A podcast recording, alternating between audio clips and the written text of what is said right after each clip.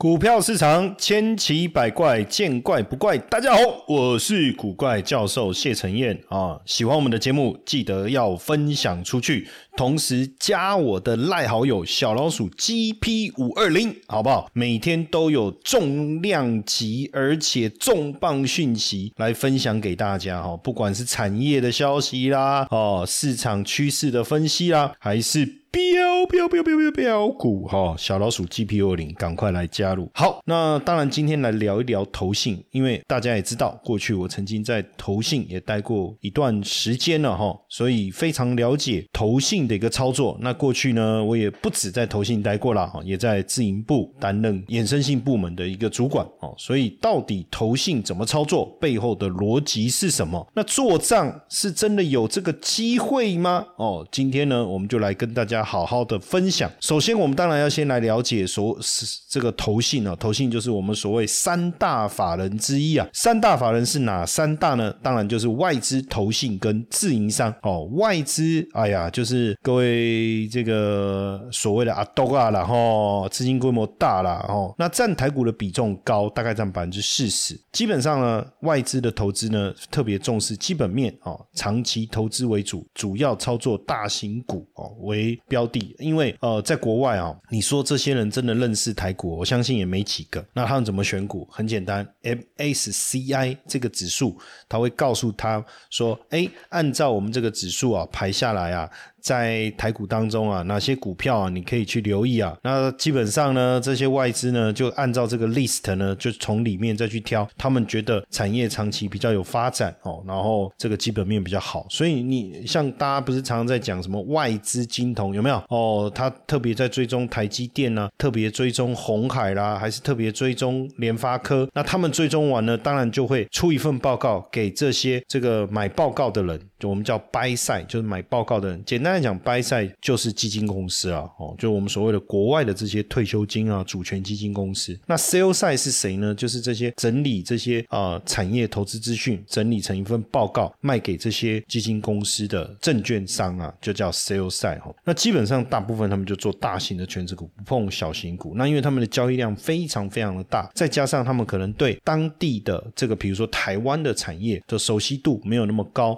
所以他们更仰赖这些分析师。那这些分析师的年收入都非常非常的惊人啊！如果真的是做出一份好报告啊，那知名度闯出闯出来啊，年收入破千万，甚至有的金头外资金童年收入甚至高达三千万哦！当然讲台币了哈，是非常非常的吓人。所以之前我也曾经一度啊，在想有没有机会进到华尔街，进入到这些投行、这些证券公司来当这些这个这个恐 game 分析师哦，但是没有这个机会啦哈。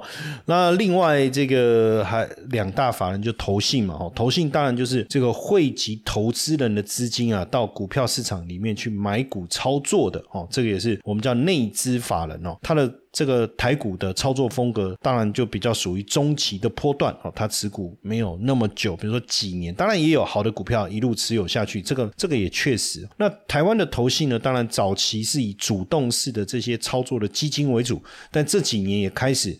有越来越多的 ETF，因为受到投资人的青睐，哦，随便募集就破百亿、破百亿、破百亿哦，那自然而然，现在投信呢也就做比较多这种所谓的 ETF 哦。那因为呢，既然是破断的操作，投信的主要的目的哦，就是要打败大盘嘛，大盘就是你就讲。加权指数，那那不然我简单讲，我就跟零零五零来做一个对比。零零五零就是台湾前五十大这个成分股所组成的 ETF 嘛。那假设你的投资绩效涨涨的比零零五零少。跌跌的比零零五零多，恭喜仔，我倒主力被冲下，我的 Q 哥哥，对不对？就会变成是这样哦，所以投信就很有压力，他要怎么做能够赢这个这个零零五零？所以他们就比较偏好一些中小型的股票，甚至呢，在当这个股票的绩效特别好的时候，会在猛力的这个买进哦，让这个绩效表现得更好，甚至有所谓的自己帮自己抬轿。你说自己怎么帮自己抬轿呢？哎，我们现在来试试看哦。你坐在椅子上，然后呢，你抓自己的椅子，看能不能把自己抬起来。当然不行啊。所以自己帮自己抬轿的意思是自家人帮自家人，也就是可能投一个投信里面还有好几档这个基金哦。那他们可能其他的基金会共同去拱绩效最好的那一档，那把它的绩效再努力的往上推。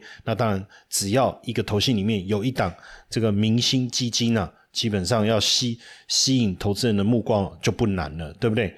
那另外呢，就是自营商哦，自营商呢，它的资金是来自于公司券商自己本。本身的资金，那台湾有一些比较大的券商，像元大啦、群益啊这些，当然也有一些早期传统的券商。那早期传统的券商大部分都是家族事业啦，所以公司的钱基本上就是老板的钱，老板的钱就是公司的钱。所以你在这些自营商呢，就是在帮老板操盘。当然，老板对于这些操盘的结果就会更为在意了。所以有很多的好手哦，操盘的高手其实都在自营商里面，尤其这些早期传统的这个券商的自营部哦。真的是这个高手在民间嘛？好像也不能在民间哦，就是在这些传统的这些早期的券商当中，那占台股的比重比较低哦，大概只有百分之五，甚至更低了哈。那比较偏好短期的操作策略，当然也有操作长期，但是基本上比例比较低哦，主要还是以短期操作为主。那大型、中型、小型股都做，哪个股票会涨就做什么。当然也牵扯到这个自营部操盘手他本身的操作风格。那你说看不看技术分析？当然。很重要哦，以短期的短线的操作为主。当然，还有一个更重要的是，因为自营部要必须要去负责衍生性部门的造势哦，不管是呃这个权证的造势哦，还是股票期货的造势。那因此呢，有一些也会做权证的一个避险哦，权证的避险。所以外资指的就是外国的投资机构哦，在台湾的证交所买卖常见的外资有高盛、美林、瑞士信贷、摩根斯坦利等等。投信就是台湾本土的投。投资证券投资公司、基金公司募集投资人的钱，由经理人来操盘，获利的来源就是向投资人收取手续费跟管理费。那也有在台股投资，也有在海外投资，也有投资股票，也有投资债券。那当然，很多人会说，哎，那这个跟海外的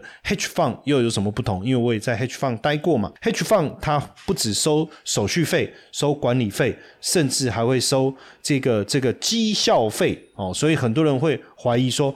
台湾的投信是不是这个在绩效的表现上，相较于 H fund 来讲会比较差？其实也未必啊，哈，也未必。那自营商就是证券公司自己投资部门用公司的钱去买卖股票。哦，不是用投资人的资金来操作。那简单来讲，券商自己的操盘手来操作，帮自自己的公司操盘赚钱。以前我在自营部的时候，有一天下班的时候，到公司的楼下有一个年轻人，很有趣哦，拿了一叠的纸啊，一应该是报表了哈，然后就问我说：“哎，你是不是这个某某公司的自营部？”哦，我说是是是，OK。那这是我的操作绩效，请问你可以帮我转给你们的主管，我想要应征成为进入你们的自营部。哇，这个年轻人很有 guts 哦，而且我相信他。敢把他的报表呈现出呈出来，应该也不是。这个假的吧，应该是他自己操作的绩效。我说好好好，没问题，我明天上班就帮你递出去。那一走出去呢，我就直接丢到了垃圾桶了。哦，怎么会这样呢？老师你怎么？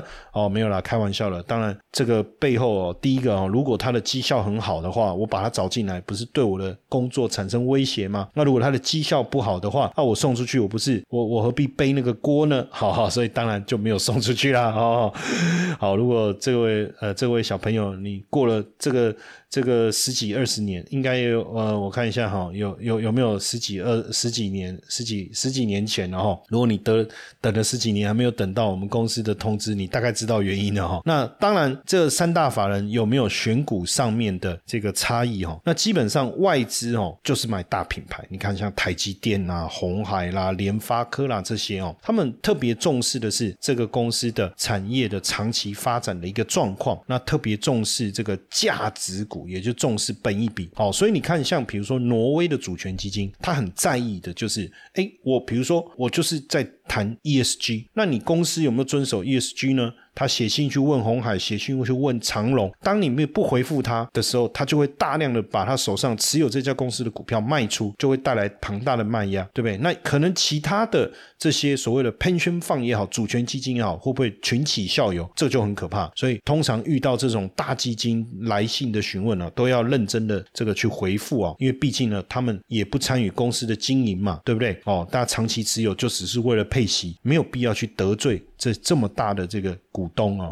那投信呢？当然就是操作三十到七十亿左右股本的这个中小型股，因为这个好，这个流动性好。那那这个股股性也活泼哦，那当然就比较偏向于操作成长型的一个股票。那加上成长型的股票，有时候操作得当的话，哇，这个一波下来，可能股价涨一倍、两倍、三倍，这个也不是什么难事哦。你看，像这个创意的股票，就是从这个呃疫情之后啊，哦，短短这个两年多的一个时间呢。股价就一鼓作气，从两百块冲到两千块，涨了十倍啊！所以你想哦，投信如果持有这张股票，它的绩效是不是远远领先大盘哦？那自营商当然选股，我刚才讲大小不拘，但是他要创造的叫绝对收益哦，因为他的他公这个呃公司。也是老板付他薪水，就是要叫他来操盘的嘛。那他至少要 cover 他的薪水，对不对？那 cover 薪水没意义啊，你还要赚奖金啊，奖金拿自己哪里？就是绩效奖金，就是你帮公司操盘所获得的收益。那所以往往会透过一些特殊的一些操作方式，比如说，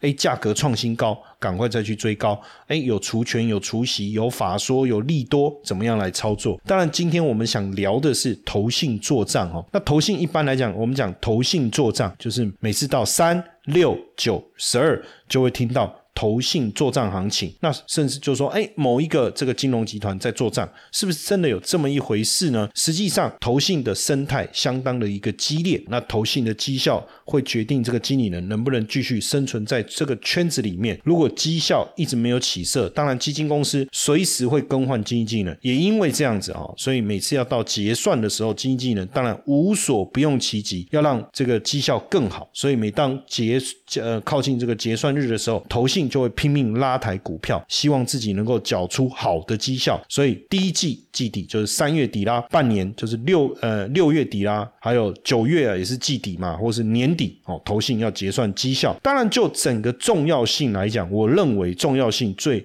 最重要当然是年底，为什么啊？你去想嘛，如果到年底绩效还不好，那明年还会有工作吗？而且有时候往往你说太早拉，比如说三月就拉，会不会拉太早，后面被人家超越，对不对？所以其实就我自己来看哦，这做账最激烈的真的是年底。而且为什么年底好做账？我特别跟大家分享几个原因哦。第一个，当然你刚才我刚才讲说，你到年底大家都在拼命拉绩效，为了保有这个工作，或是明年要领更多的年终奖金的时候，你敢不不跟着？拼吗？这当然是其中一个主要的因素。还有一个哈，实际上从啊长期的这个这个历史周期来看，每年的年底到隔年的第一季都是台股表现相对比较好的时候。为什么年底到隔年第一季台股的表现会比较好？原因也很简单，这时候有所谓的做账的空窗期。呃，应该说财报的空窗期，因为呢年底的财报要到隔年的三月底公布，那隔年的第一季的财报要到隔年的五月中公布，所以从简单来讲，从十一月中公布第三季的财报之后，整整有三个半月的时间，你看不到任何真正财报的数据的呈现。这个时候，我们能追踪的只有每个月十号会公告的营业收入的数据。那只要营业收入数据表现很好，自然就有想象空间，甚至。年底了，说说实在也是大部分产业的一个旺季。不管你说百货周年庆啊，还是双十一、双十二购物节啦，那甚至是年这个隔年农历年的这个采买啦，那你去想哦，那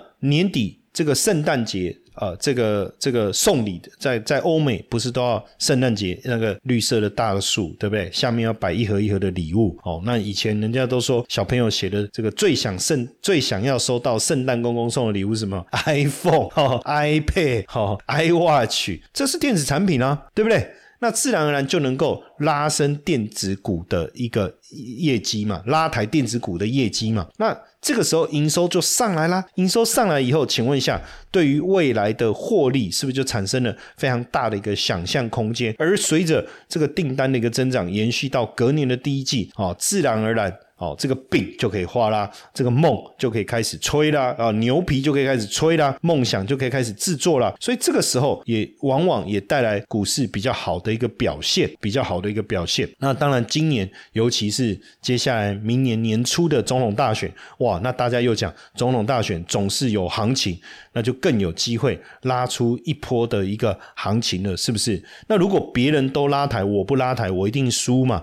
那如果别人不拉抬，我拉抬，我一定赢？嘛，那自然在这种所谓游戏理论哦，这个叫 game theory 啊哈，在大家都拉抬的情况下，当然得拼了。所以为什么年底哦绩效特别好，而且这时候选股好选股票好做哦，整个趋势来的时候，自然这个势就跟着上去了。那这个时候不做，什么时候做？这个是呃，做账也要有趋势，也要顺势而为。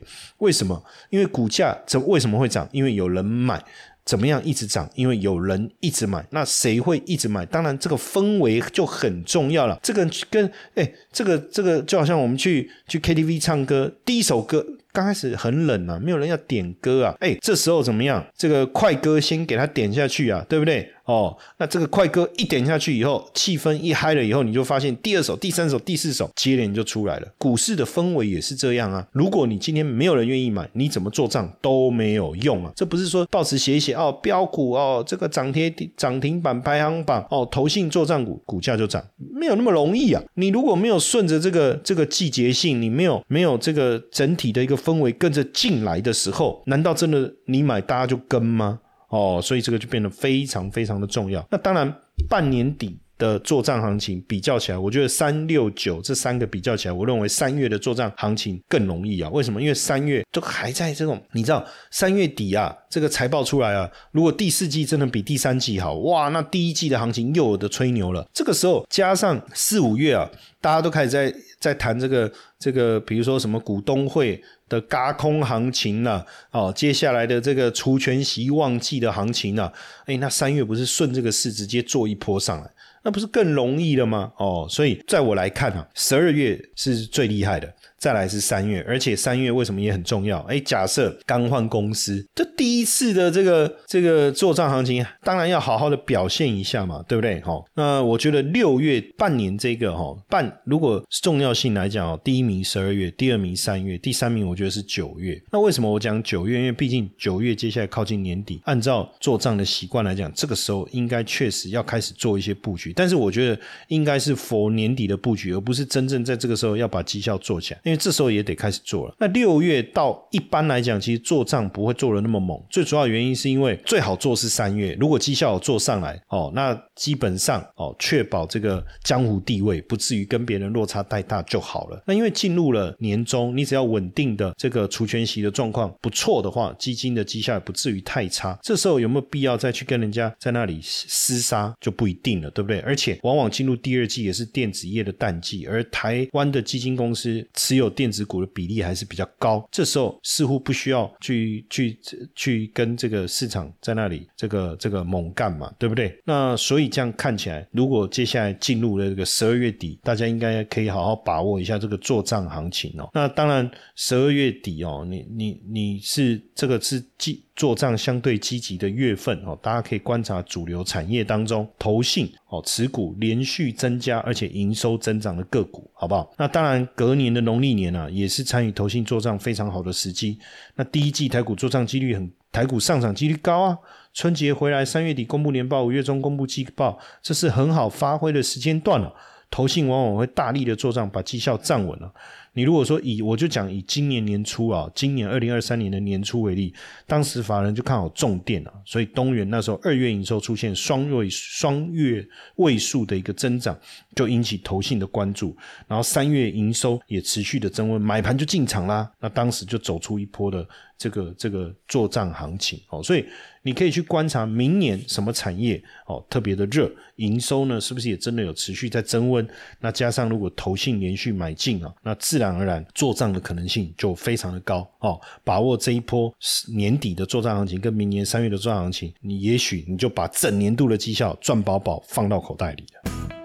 对台股有兴趣的粉丝们哦，记得加入我的赖好友小老鼠 GP 五二零，小老鼠 GP 五二零，同时记得把我的赖分享出去，然后呢，再输入关键字五二七七，我爱拐拐，就我爱古怪教授的五二七七，我爱拐拐，七字念拐了哈。我们还准备了一份神秘好礼要送给大家，记得赶快加赖，同时分享，然后输入五二七七。